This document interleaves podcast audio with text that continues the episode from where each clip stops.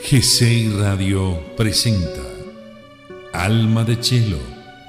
Historias de lo cotidiano, lo trascendente, instantes de hermosura que nos hacen crecer como humanos. Alma de Chelo con Leila Tomaselli.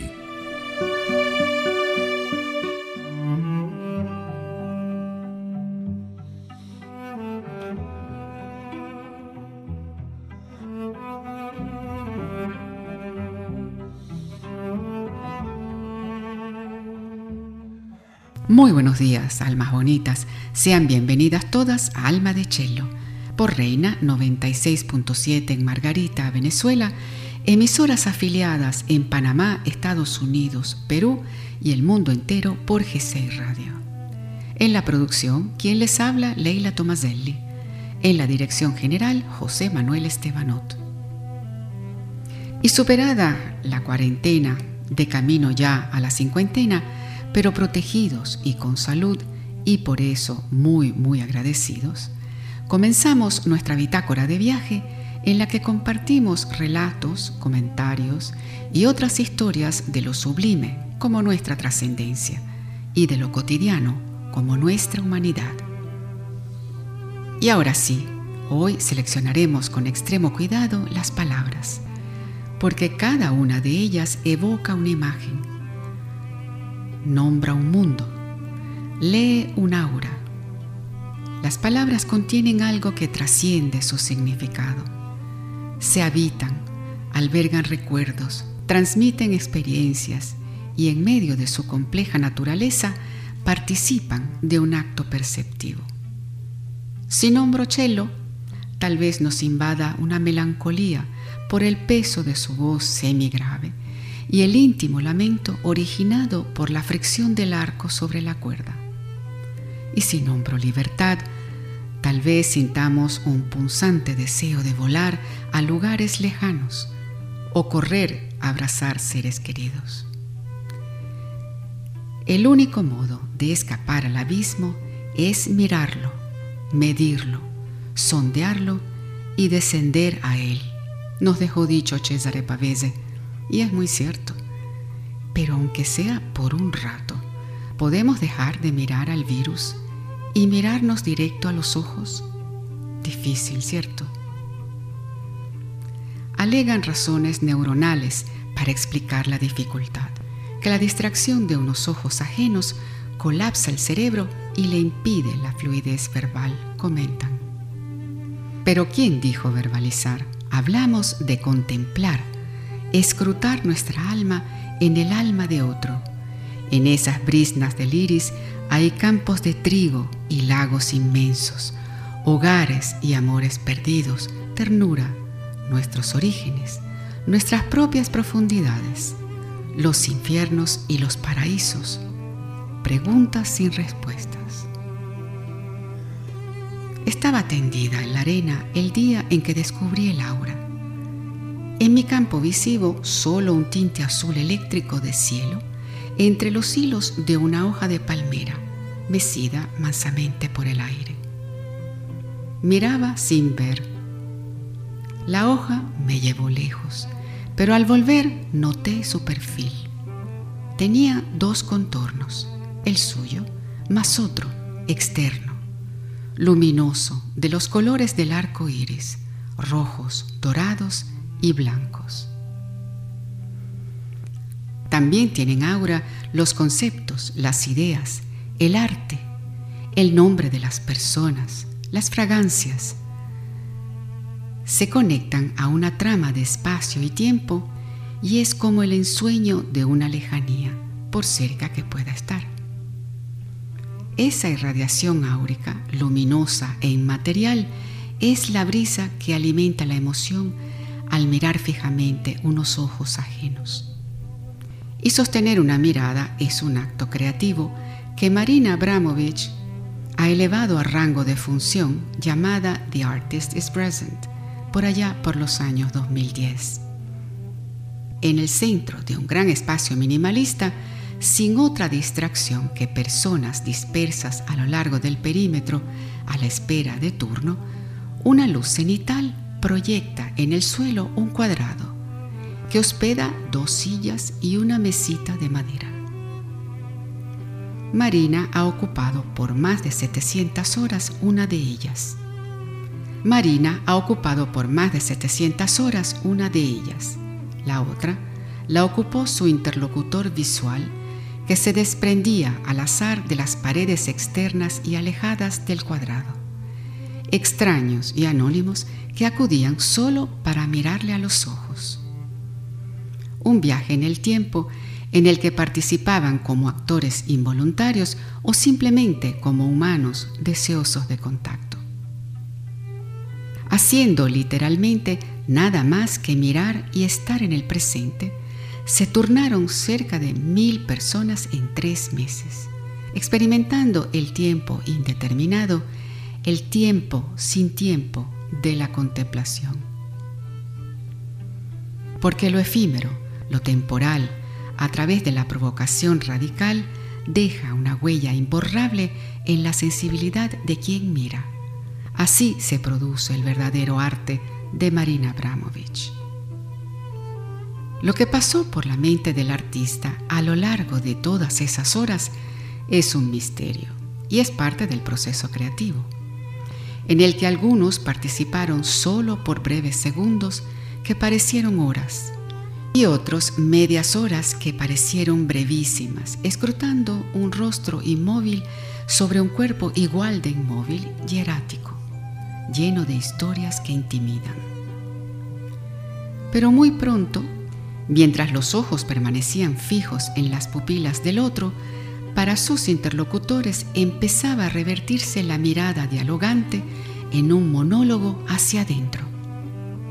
Marina entonces actuaba únicamente de detonante, de espejo en el que tomar conciencia de sí mismos, de su vulnerabilidad, de su propia vida y de su dolor, hasta que rompían en llanto, por sí mismos, su esencia, su yo más remoto. Simultáneamente, se producía un extraño cruce de múltiples miradas observadoras y observadas que se perdía en el fondo de los ojos de Marina. Una experiencia meditativa en esencia, común a tantos y tantos espectadores que han compartido con ella un no lugar y un no tiempo infinito. Y esto es mirar en otros ojos. Ya no digo mirarse a sí mismo en sus propios ojos, sin intermediarios. ¿Qué hay ahí que nos asusta? ¿No somos lo que creemos ser? ¿Tenemos secretos guardados en el fondo de nuestra pupila? Más comunitario, pero igualmente de cuerpo y ojos presentes, es el teatro.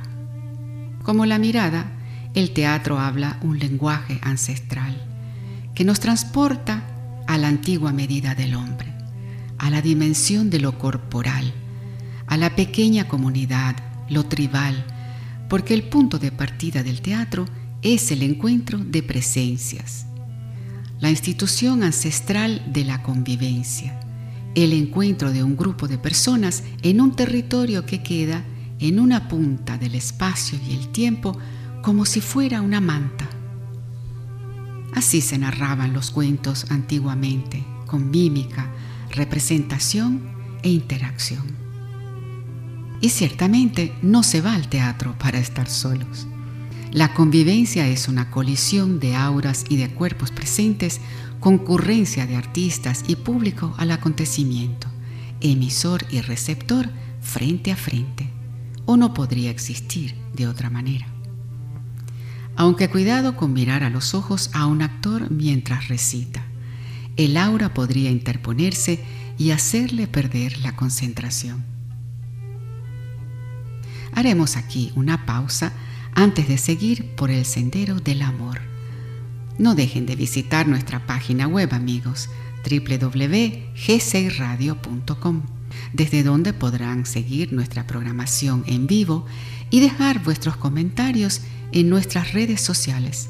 Nos encuentran en Facebook, Twitter y Spotify, siempre bajo el nombre de G6 Radio.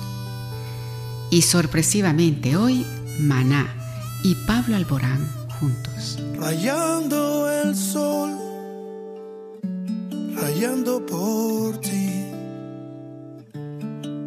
Esta pena me duele, me quema sin tu amor. No me has llamado, estoy desesperado. Son muchas lunas las que te he llorado. Rayando el sol.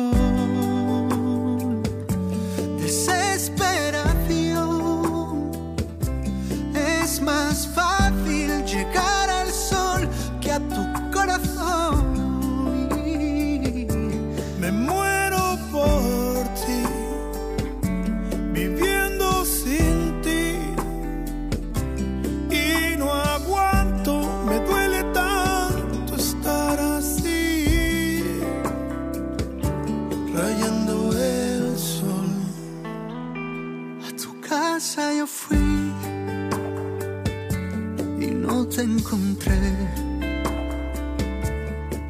En el parque, en la plaza, en el cine yo te busqué. Te tengo atrapada entre mi piel y mi alma. Mas ya no puedo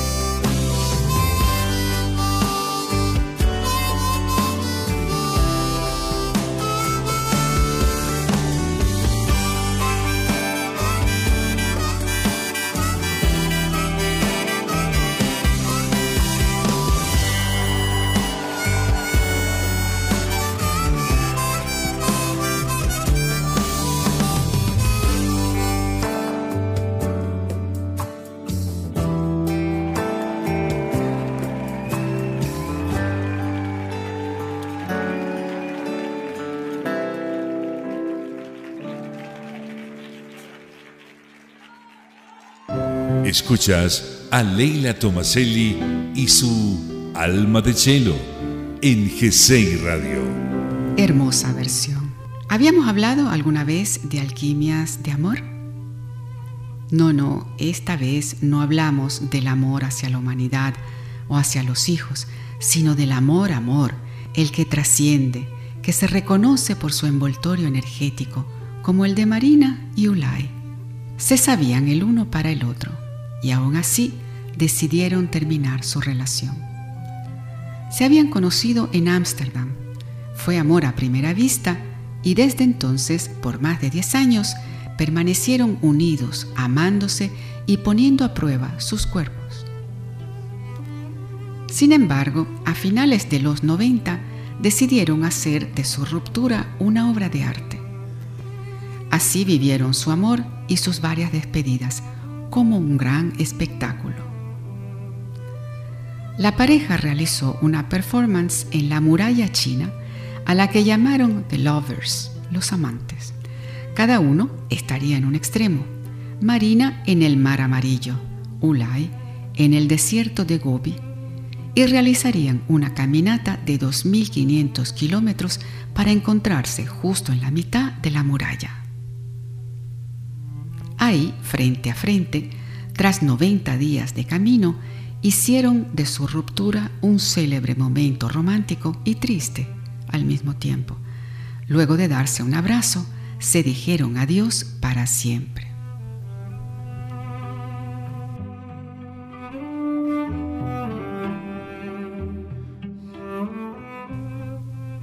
22 años después de aquel adiós, en el Museo de Arte Contemporáneo de New York, con sus hilachas de amor, Ulay se sentó frente a Marina para mirarse a los ojos públicamente, participando como un interlocutor más en ese juego perfecto de mirarse en silencio y averiguar qué hay en el fondo de sus propios ojos. Ellos, que habían hecho de sus vidas y sus amores toda una función, no pudieron apoyar su mirada el uno en el otro sin romperse. La mirada de Ulay, silenciosa como la enfermedad. La mirada de Marina, sin un parpadeo ni un fruncimiento de cejas que dejara la cara en penumbra. La emoción manando por los ojos imperturbables. El hilo que los enhebró jóvenes, libres y artistas los mantuvo a salvo de la intemperie en la que vivieron y que les quedaba muy bien a ambos. Y no se quebró. Se miraron, finalmente se conmovieron y conmovieron a los presentes, porque por amor bien se puede salirse del show y tocarse las manos. Y es que en los ojos de seres amados nos reflejamos, logramos ver nuestra humanidad y a la vez nuestra trascendencia, nuestro origen, las lágrimas y las guerras de nuestros ancestros, las vidas pasadas, las futuras, un rasgo primario. Ulay, el más libre de los espíritus, se ha llevado su libertad a visitar las estrellas, la unidad y todo lo que hay. ¿Cuántos amantes no se mirarán así? También hay otras alquimias de amor más rurales y menos teatrales, de las de nuestros días con fronteras cerradas. Una fina canción de los bosques, un rayito de luz en medio de tanta arboladura. Ella conduce desde Dinamarca. Él pedalea desde Alemania con su bicicleta eléctrica. Ella trae el café y la mesita él las sillas y el licor de frutas.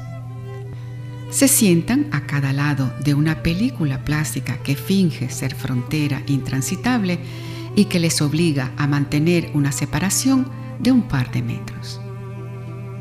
Así es como dos amantes octogenarios han mantenido vivo su romance, a pesar del cierre de confines que cae entre la casa de él en el extremo norte de Alemania y la de ella en el extremo sur de Dinamarca. Cada día, desde el inicio del confinamiento, Inga, de 85 años, que tiene una compañía de catering, y Karsten, un ranchero retirado de 89, se han encontrado justo ahí, en el linde de sus países, para conversar, divertirse y tomar, siempre manteniendo un distanciamiento reglamentario por amor, nada más que por amor. Y cada amor nace a su propia manera. Este también tuvo la suya, muy particular. Inició en Dinamarca hace dos veranos. Karsten, con un buque de flores en mano, estaba de camino a visitar una viuda que conocía hacía varias décadas. Pero antes de llegar, paró en un puesto de fresas que le parecieron el maridaje perfecto de las flores.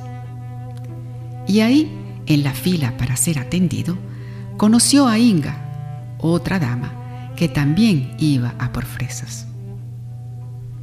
Sucedió que nada más verla, Karsten le entregó impulsivamente las flores destinadas a la otra señora y la invitó a cenar a su casa. Así fue como trepó las distancias la historia de los dos, sorprendiendo especialmente las tres hijas de ella. Nunca te cases con un alemán, solía repetir Inga a sus jóvenes hijas, no por xenofobia, sino porque no quería que se alejasen de casa. Madre, ¿qué estás haciendo ahora? preguntan ellas.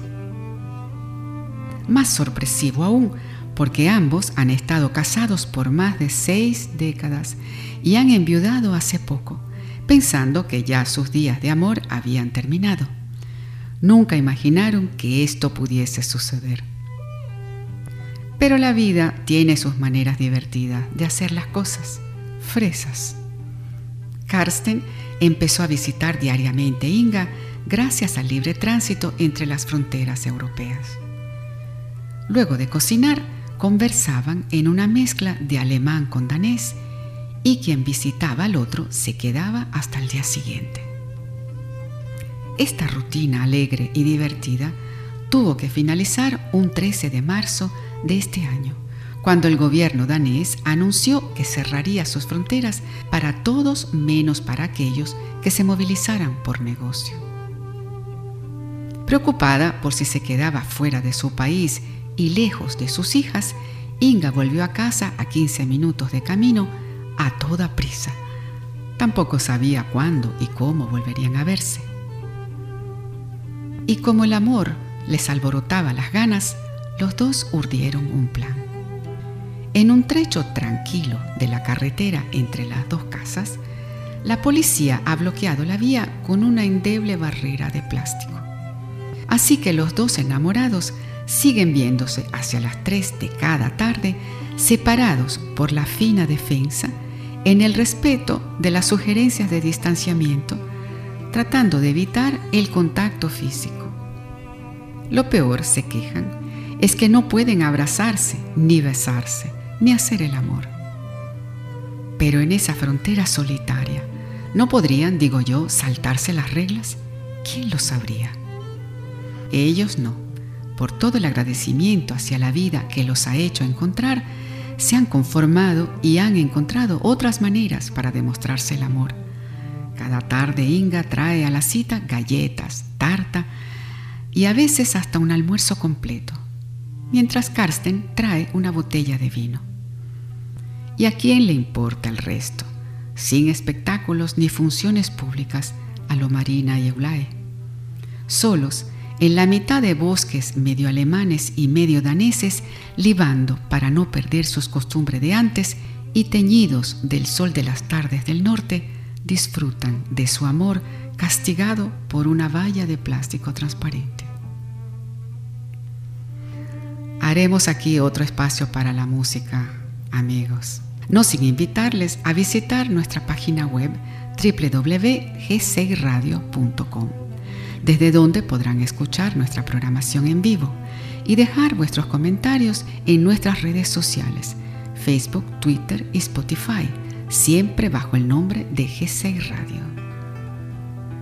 Song of the Golden Dragon. Estas.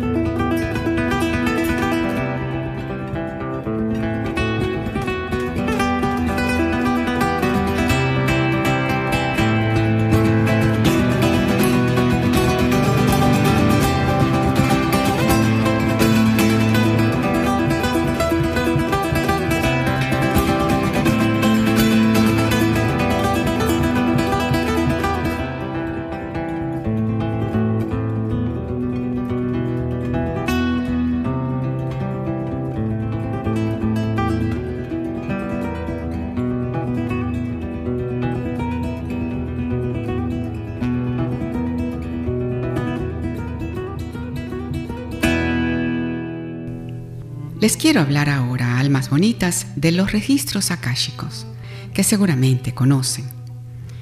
Escuché personalmente hace años a Matías de Stefano, un chico que desde los tres años tiene recuerdos de vidas pasadas y de la estructura del universo.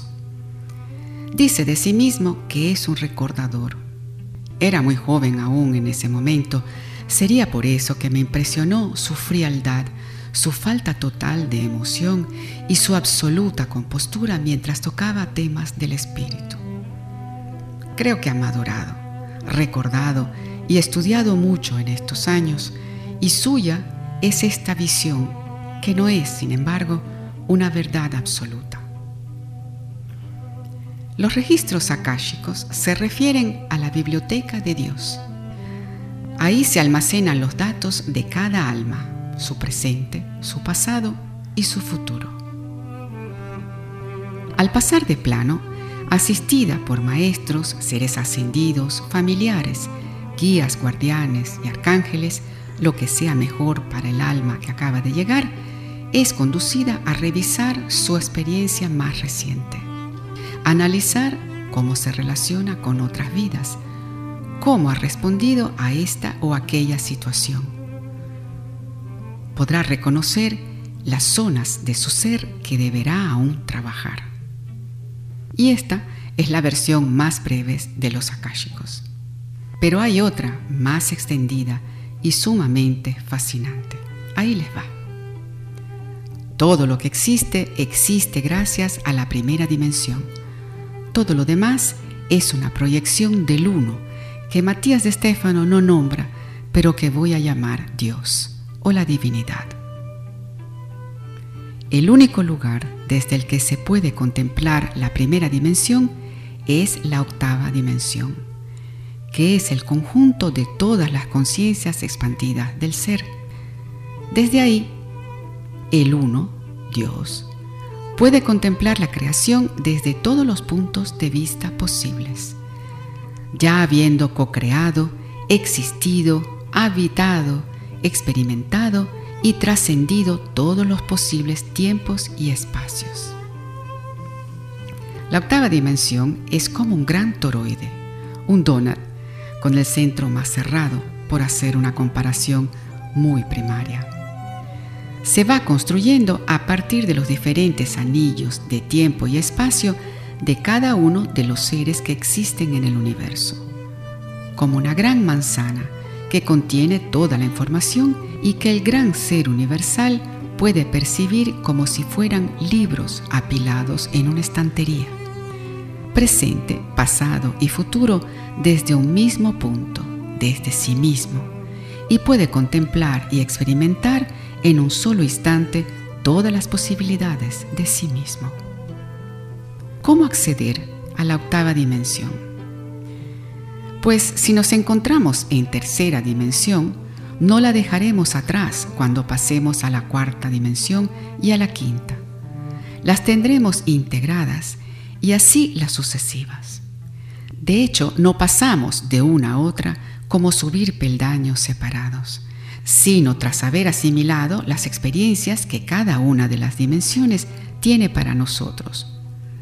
Llegados a la octava dimensión, seremos parte de ella. La octava dimensión permite visualizar el potencial de cada una de las dimensiones. Todas las estructuras geométricas, polaridades de tiempo y espacio que habremos experimentado existen dentro de la octava dimensión. Es la matrix que contiene toda la información que interactúa en todas las dimensiones al mismo tiempo y está disponible universalmente. Los registros akáshicos son datos de luz que se relacionan entre sí a través de las vibraciones y frecuencias. Es como la Internet de Dios. Nos atraviesa constantemente entregando libre información por todo el universo. Pero nosotros, desde la tercera dimensión, no podemos acceder a ella a voluntad, a menos que igualemos nuestra vibración a los datos que deseamos recibir. Decíamos que la octava dimensión es la Matrix, considerada en nuestros tiempos una cárcel de la que debemos escapar, presos de una realidad que no nos corresponde. Pero no hay hacia dónde escapar. Es lo mismo que querer escapar de la madre. Pasamos nueve meses en su útero antes de liberarnos, pero hasta el último día estaremos agradecidos y conectados a nuestra madre, porque cada célula de nosotros se forjó dentro de ella. Lo habíamos olvidado. Quienes han tejido la Matrix hemos sido nosotros mismos. La hemos construido trazando el camino a través de cada acción, voluntad, amor, sabiduría, experiencia. Nosotros somos la red, por eso no podemos escapar.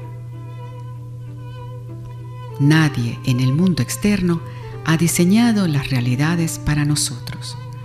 Somos nosotros quienes hemos entramado nuestra red de conciencia.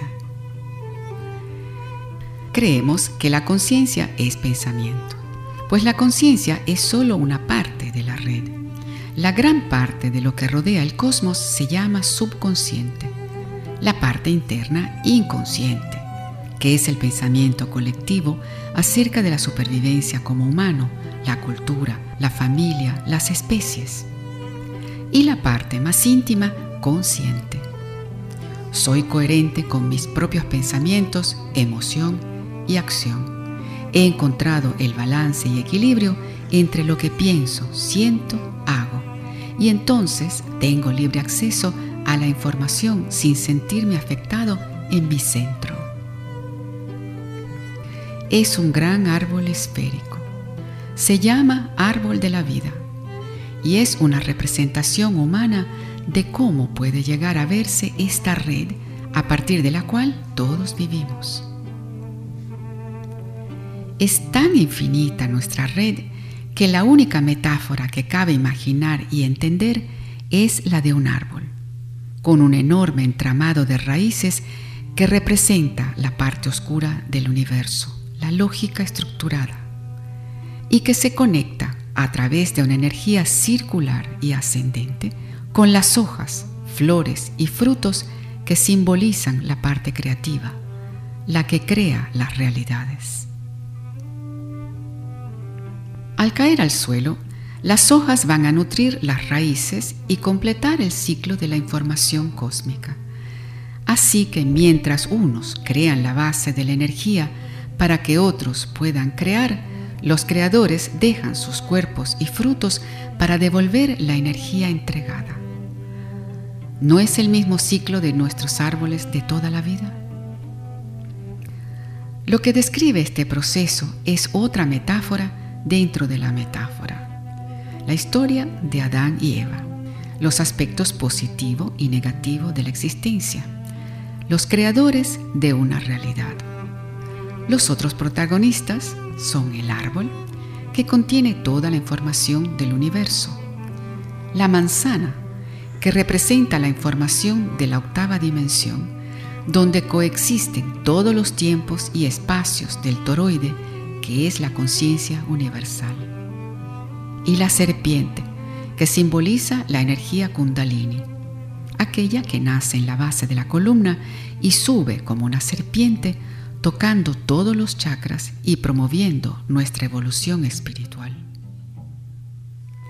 La kundalini, simbolizada por la serpiente, nos recuerda que debemos atravesar cada uno de los aspectos de nuestro ser.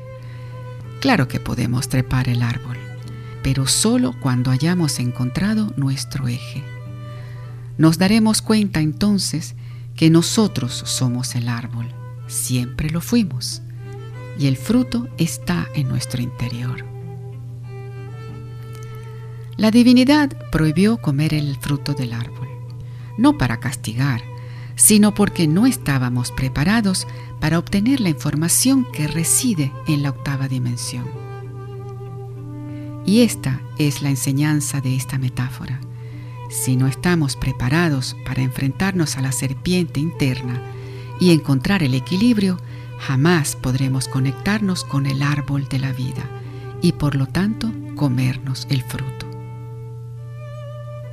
Pero hasta que no logremos completar todos los espacios y tiempos y ser nosotros mismos el fruto de la vida, no podremos sembrar nuestra semilla. Imaginemos que este gran árbol de la vida tiene millones y millones de hojas y flores. Cada una de sus hojas representa un ser que está aprendiendo en el universo y absorbiendo la energía de la creación para poder expresarse y crear nuevas realidades. Flores y hojas caerán de las ramas al suelo para nutrirlo, en un ciclo que nos hace sentir nuevamente atrapados dentro de la red, sin ninguna posibilidad de huir. Y aunque la hoja, la flor y el fruto no sean más que un aspecto del árbol, por más que sea distinto en su forma, es el propio árbol. Entonces tenemos tres opciones. Seguir siendo una hoja, concentrado en buscar la iluminación y tratando de abandonar el árbol.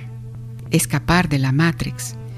Esta opción solo me va a llevar a caer bajo la sombra del árbol para seguir alimentando el ciclo. Segunda opción, llegar a ser un iluminado y convertirme en flor. Las flores eran hojas que entendieron que no tenían que abandonar el árbol, sino atraer seres al árbol. Las flores son portales, maestros ascendidos que obsequian la información interna del árbol a todos los seres que la necesitan. La tercera opción, decidir convertirse en fruto. Ni así hay forma de escaparse del árbol. Y eso sucede cuando el ser ha completado todo su proceso en tiempos y espacio, cuando reconoce las leyes y las vive en armonía, amor, voluntad y sabiduría. Se vuelve entonces un cosmos en sí, cae al suelo y se permite a sí mismo crecer como un nuevo árbol. Pero en esencia es imposible escapar de esta realidad porque la manzana siempre sabrá que es la multiplicación del árbol original. Hay una última opción y es convertirse en la octava dimensión. Para todos los que deseamos acceder a los registros akáshicos a buscar información para ser guiados hacia nuestro futuro, no podemos ir así nomás debemos abrirnos a recibir únicamente lo que nos corresponde. Cuando buscamos desde nuestra tercera dimensión, tocamos los datos, los traemos y los devolvemos. Y de esta manera estamos llevando a la octava dimensión nuestra frecuencia vibracional. Y la información que vamos a manipular va a bajar su vibración para que podamos interpretarla. Por lo tanto, quienes canalizan para otros interpretan la información desde su propia vibración emocional y mental. Y es por los muchos intentos de lectura que algunos datos son malinterpretados o se repiten o se corrompen.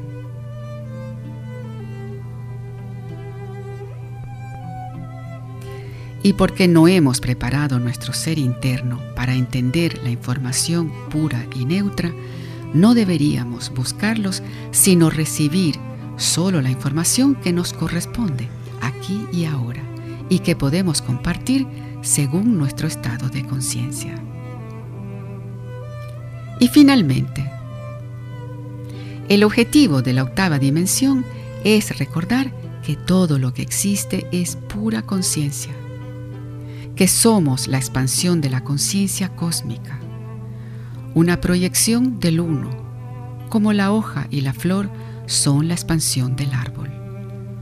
Toda la información que necesitamos existe dentro de nosotros. Solo debemos nutrirnos de ella, abrirnos a recibirla y ser la semilla de nuestra propia creación. Ahí estarán esperando todos los frutos y semillas del árbol de la vida para ser sembrados en nuestro interior creando nuestra propia realidad. Antes de cerrar, quisiera recordar que esta que han escuchado es una visión particular, la de Matías de Estéfano, y que toda información es válida solo si resuena. No es verdad absoluta. Haremos aquí otra pausa para la música antes de terminar nuestro programa con una meditación. Sarah Barey y John Legend, A Safe Place to Land. When holding your breath is safer than breathing. When letting go is braver than keeping.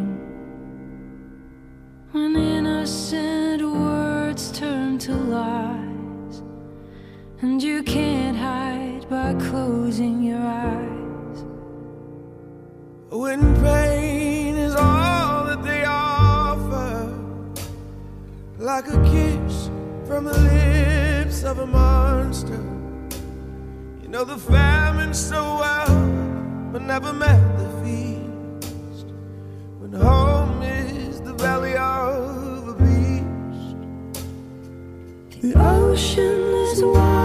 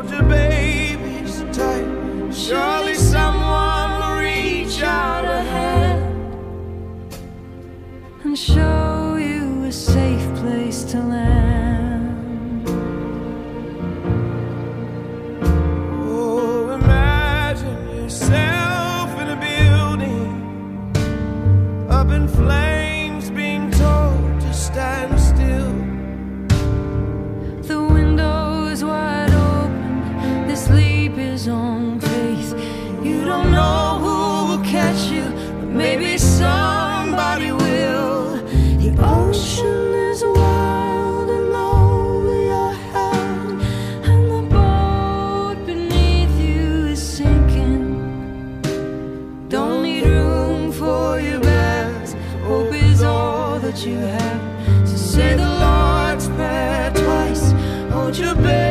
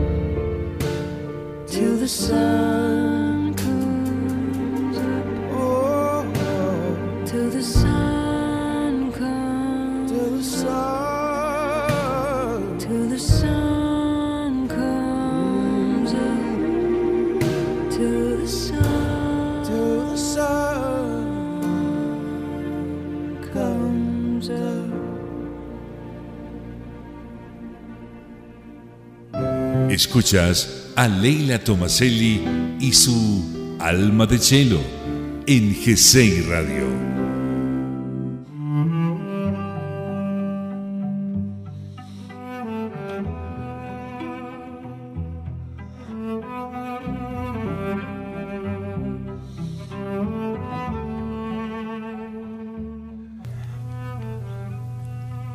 Si les parece, cerramos con una breve meditación para no perder la costumbre de saludarnos con serenidad. no será para acceder a los registros akáshicos, sino para elevar nuestra vibración y luego, tras haber cumplido nuestro proceso de evolución, entonces acceder a ellos. Cierra los ojos para entrar en un estado de relajada conciencia. Concéntrate en tu respiración. Inhala y exhala profundamente. Al inhalar, se infla el abdomen. El aire se expande a cada célula de tu cuerpo. Al exhalar, se contrae. Tu cuerpo se relaja. Inhala una apacible luz dorada que calma y aquieta. Al exhalar, esta luz dorada impregna todo tu cuerpo y te brinda un sentimiento de sosiego. Inhala. Exhala. Observa el instante fugaz en el que la inhalación y la exhalación confluyen. Concentra tu atención únicamente en esa breve curva.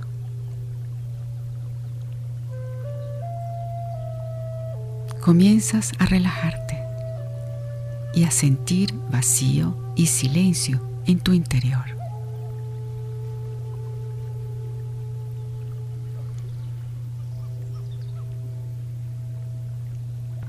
Lleva tu atención al espacio que ocupa tu cuerpo en este momento.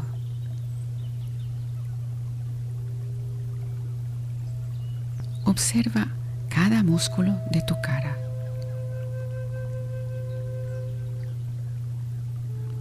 Relaja tu frente, tu nariz, tu boca tus pómulos.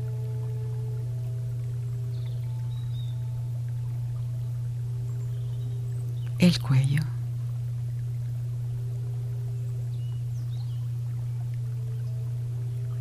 Los labios permanecen sin tocarse para relajar la mandíbula.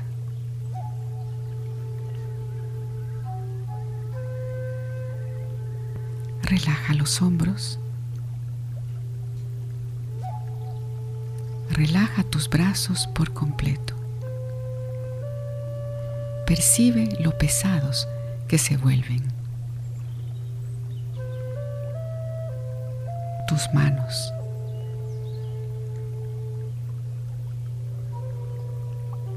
Observa tu pecho que se expande con cada respiración.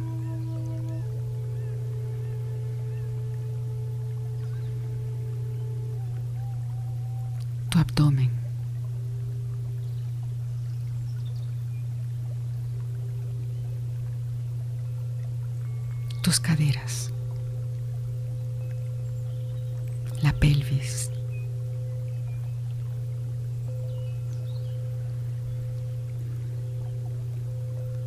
Dirige tu atención hacia las piernas. Se hacen pesadas tus pies también se relajan.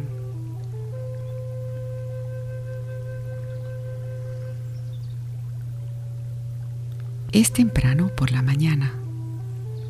Aún estás en tu cama. Poco a poco vas tomando conciencia de lo que tienes.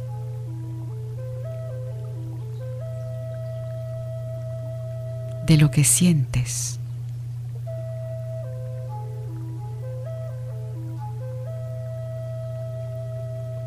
De lo que eres.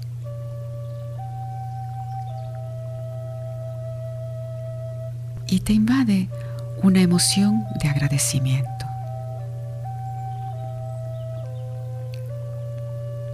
Una sensación placentera inunda tu ser de pies a cabeza.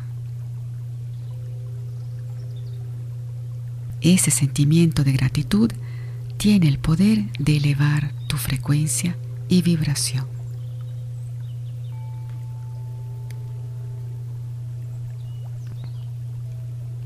Inhala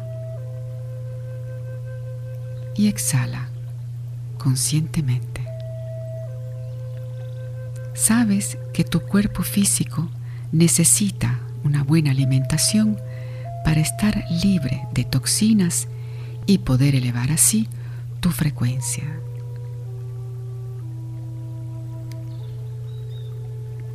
Lo largo de tu día ocurren acontecimientos que te producen bienestar. Alegría y bienestar también elevan tu vibración.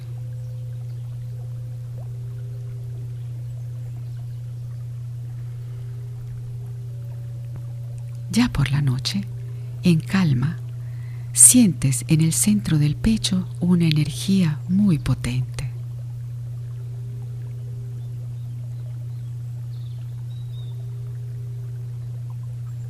Percibes que se extiende más allá de los límites de tu cuerpo físico.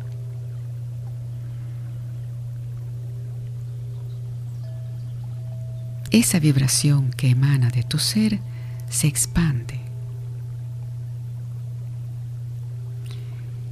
Es la frecuencia del amor universal que trasciende este plano físico. Disfrútala siempre que te llegue y percibe cómo tu frecuencia se eleva.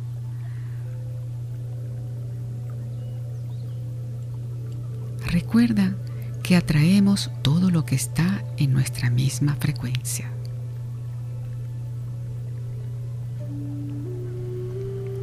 Vuelves a centrarte en tu cuerpo, que lentamente despierta.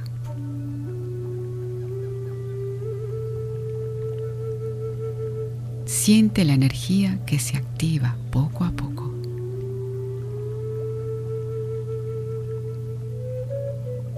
Vuelve a conectar con tu respiración. Inhala y exhala profundamente.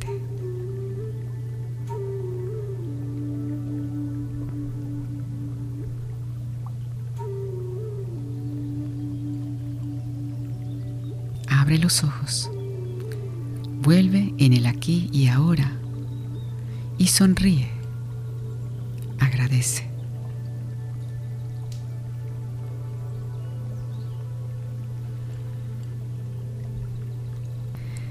Que ningún virus nos robe lo romántico, amigos. Por esto y por mucho más que esto, les saluda y les abraza Leila Tomaselli, muy agradecida por permitirme compartir un hermoso rato en su compañía. Las invito, almas bonitas, a nuevas historias, comentarios y reflexiones en Alma de Chelo por Reina 96.7 en Venezuela, emisoras afiliadas en Panamá, Estados Unidos, Perú y en el mundo entero por G6 Radio. Para seguir nuestra programación, pueden visitar nuestra página web www.g6radio.com.